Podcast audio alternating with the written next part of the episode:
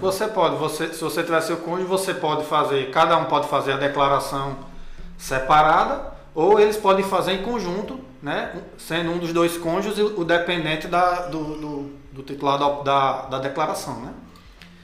É, aí, nesse caso, que é, isso é um dos casos que é importante ter um profissional da área, né?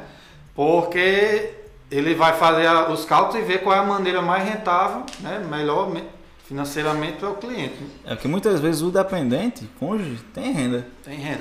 E essa renda é informada para a Receita e quando coloca lá no sistema que a, o cônjuge como dependente e o rendimento dele, o cara acaba pagando mais imposto, porque a base é uma só. Exato.